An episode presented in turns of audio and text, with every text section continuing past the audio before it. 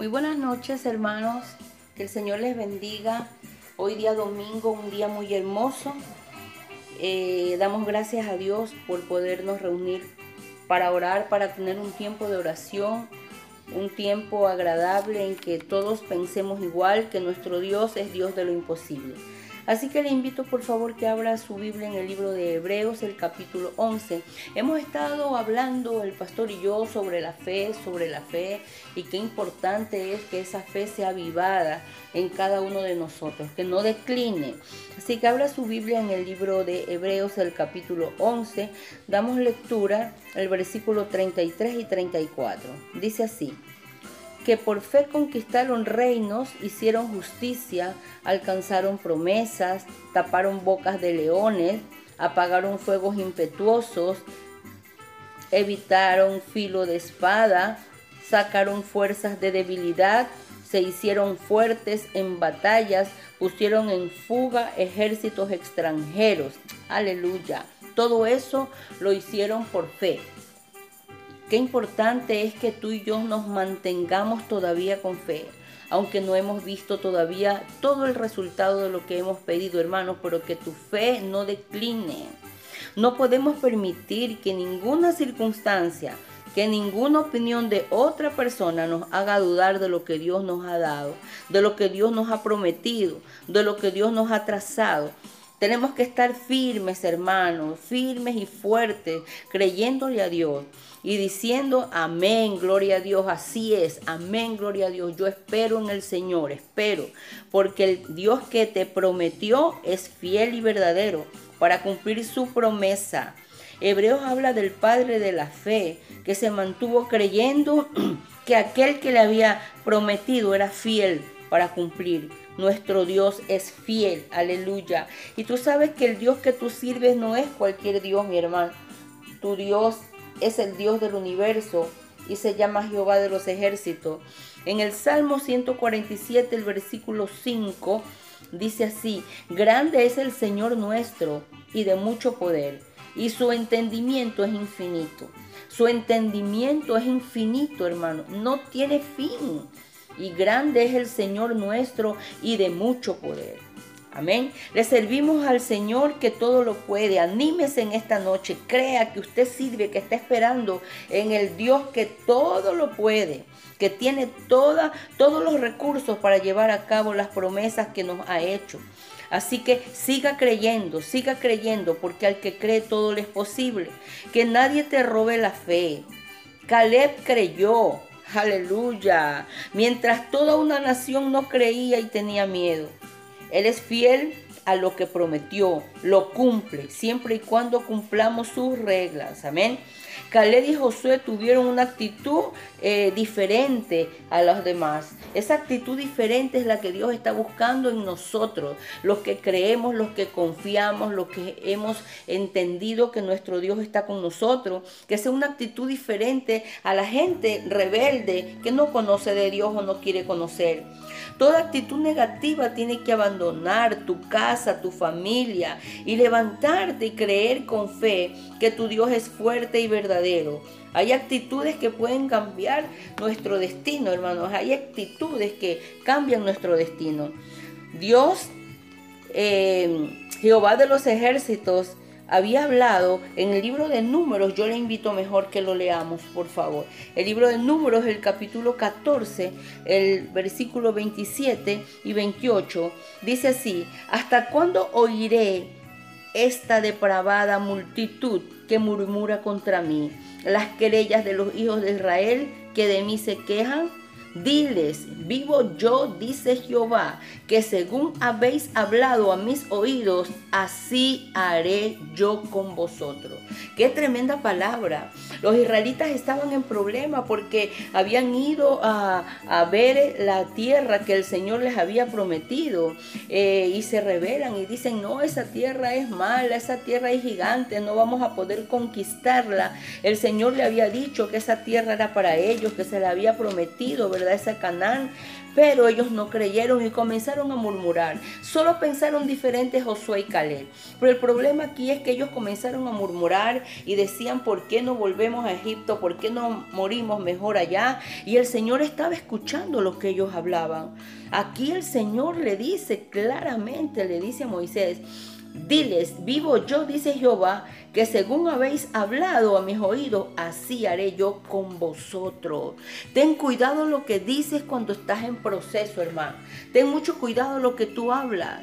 Ten cuidado de lo que sale de tu boca cuando estás en el desierto. Tienes que tener cuidado. Ten cuidado lo que confiesas cuando estás en medio de la prueba. Porque de lo que tú digas en medio de tu prueba es lo que se te va a manifestar. Dios le dijo a Moisés, dile que conforme ellos dicen, dicen, están criticando, están eh, negando tantas cosas y hablando contra mí, conforme han hablado mis oídos, así les voy a hacer. Dios le dice a Moisés, según ellos hablaron, así lo haré. Dios es un Dios que recoge tus palabras y las evalúa y actúa de acuerdo a cómo hablas y a cómo crees. Por eso Proverbios dice, del fruto de tus labios está lleno tu vientre. La vida y la muerte está en tu boca. No hables según las circunstancias, mi hermano, que estás viendo. No hables así. Habla según la palabra y la fe que tiene tu corazón. Toda confesión que ha habido antipromesa, sácala esta noche. Sácala en el nombre de Jesús. Cuando en algún momento tú dijiste, no lo voy a poder, no voy a alcanzar, no va a ser nada para mí, me voy a morir. Esas palabras negativas, sácalas. Porque Dios dice, según hables a mi oído, así haré contigo. Aleluya. Ten cuidado lo que dices cuando estás en proceso. Ten cuidado lo que hablas cuando estás en el desierto. Porque conforme tú digas, Dios lo hará. Tal vez estás viviendo lo que estás viviendo es porque estás hablando al oído de Dios cosas que no debes hablarles. Así que en esta noche te invito a que te levantes y declares que tu lengua y tu boca se alineen a Jehová y a su palabra. Aleluya. Qué hermoso es entender que Dios mira, que Dios escucha lo que hablamos a su oído y que a veces nosotros no hemos hecho cosas buenas diciendo cosas negativas y no esperando en que su mano protectora va a estar con nosotros, hermano.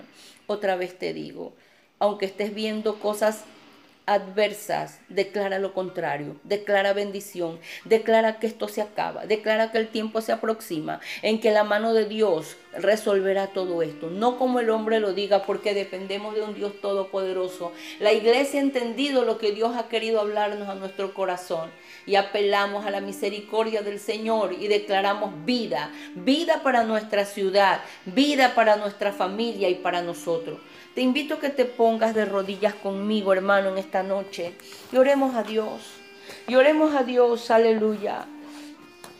Señor, en esta noche estamos infinitamente agradecidos por este día que declina, porque hemos tenido alimento, hemos tenido protección, Señor, tú has sido bueno con nosotros, Padre eterno, pero en esta hora queremos pedirte perdón, porque en algún momento, Señor, declaramos palabras negativas. Sin pensar se soltó nuestra lengua, Señor, porque eso había dentro de nuestro corazón y ahora nos arrepentimos, Señor.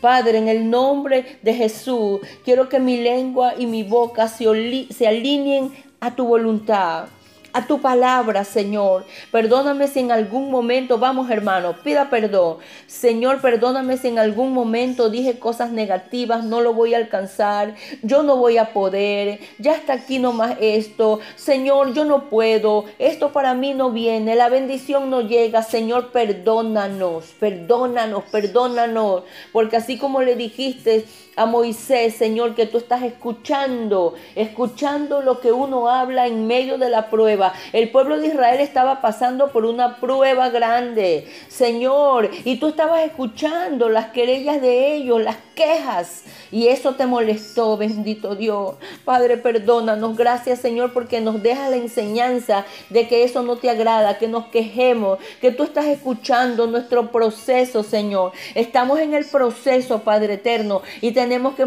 levantarnos firmes, firmes creyendo aún lo que no vemos. Padre eterno, ponemos delante de tu presencia, Señor, las peticiones de este día. Señor, hay peticiones en este día, Señor. Padre, de manera especial bendecimos allá a Luciana Barrio, Señor, allá en Argentina. Señor, extiende tu mano ahí en su vientre, esa criatura, Señor, que tú le diste. Declaramos que ese niño o niña viene en el tiempo correcto, en el tiempo correcto. Le ordenamos a esa placenta, ese útero, en el nombre de Jesús, en el nombre de Jesús, sostenga esa criatura, Padre eterno. Oramos por María Fernanda Salazar, Señor, oramos, Señor. Nos unimos a la petición de ella, de su mamá, de su esposo. Señor, extiende ahí tu mano sanadora. No importa lo que el hombre haya dicho, lo que el médico diga, Señor, es verdad, el médico tiene razón, pero tú eres el médico de los médicos, Señor. Dale mejoría a esta muchacha. En el nombre de Jesús, virtud sanadora de Cristo, fluye, fluye sobre ella, desde la mollera de la cabeza hasta la planta de los pies. Pon paz, tranquilidad a la vida de sus hijos, de su esposo, confianza plena en ti. Señor, oramos por Daniel Yagual. Gracias por la obra que estás haciendo en él. Gracias, Señor. Gracias. No importa el nombre de la enfermedad, aunque sea leucemia, no importa. Dice la Biblia que hay un nombre sobre todo nombre y es el nombre de Jesús. Y es el nombre de Jesús. Así que declaramos que tú extiendes tu mano sanadora sobre este niño. Señor, hablamos también, Señor, a Romina Borbor. Señor, extiende tu mano ahí sobre ella. Sana la Padre eterno por Mercedes Morán, por salud, pedimos por salud para ella, por Aníbal Sánchez, Señor, lo ponemos en tus manos, todas circunstancias, todo problema, tú lo puedes resolver. Por Alejandra Novillo también oramos, Señor, virtud sanadora sobre ella. Por Tatiana Podesta, Señor, oramos por ella, paz paz, paz en su vida, paz, tranquilidad y en su espíritu. Ministra el Espíritu Santo, abrázala en esta noche. Y por Estefanía Soriano oramos también, Señor, que tú le des la salud completa, salud completa para ella, Señor. La declaramos sana y la cubrimos en el nombre de Jesús con la sangre de Cristo. Dice el libro de Génesis en el capítulo 2, versículo 2. Y acabó Dios en el séptimo día la obra que hizo, y reposó el día séptimo de toda la obra que hizo. Dios había hecho toda la creación en seis días. Y dice que el séptimo día reposó, descansó. La pregunta es, ¿será que Dios se cansó? Y la respuesta contundente es no. Dios no debe haberse cansado, pero sí establece un principio para su creación, para nosotros como hombres, como también para toda la naturaleza. Dice que por eso Él ordenó que el séptimo día será un día de descanso para el hombre. A través del salmista David, el Señor dice, venid a mí los que estéis cargados y cansados. Y el salmista dice, en lugares secos me pastoreará, en lugares delicados me pastoreará y me hará descansar. El libro de San Mateo, en el capítulo 6, versículo 31, Jesús hace la invitación, venid a mí los que estéis cargados y cansados que yo os haré descansar. Amigo y hermano, el cansancio al que se refiere la palabra no solamente es el físico. Hay cansancio emocional, hay cansancio de tantas cosas que a veces uno nos, eh, el hombre se siente agobiado. Y son en esas situaciones la que el Señor te dice que en Él hallarás descanso. Ven en la condición en la que te encuentres. Y en Jesús hallarás descanso. Venid a mí, todos los que estéis cargados y cansados, y yo os haré descansar.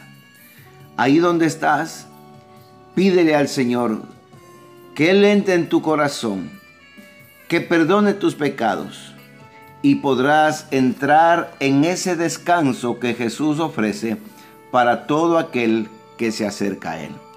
Padre, en el nombre de Jesús, bendigo la vida de cada uno de mis hermanos que están oyendo, de los amigos, Señor, que posiblemente agobiados, cansados, Señor, a lo mejor hasta desesperados, pero en esta hora claman a ti por ese descanso que solamente tú puedes ofrecer.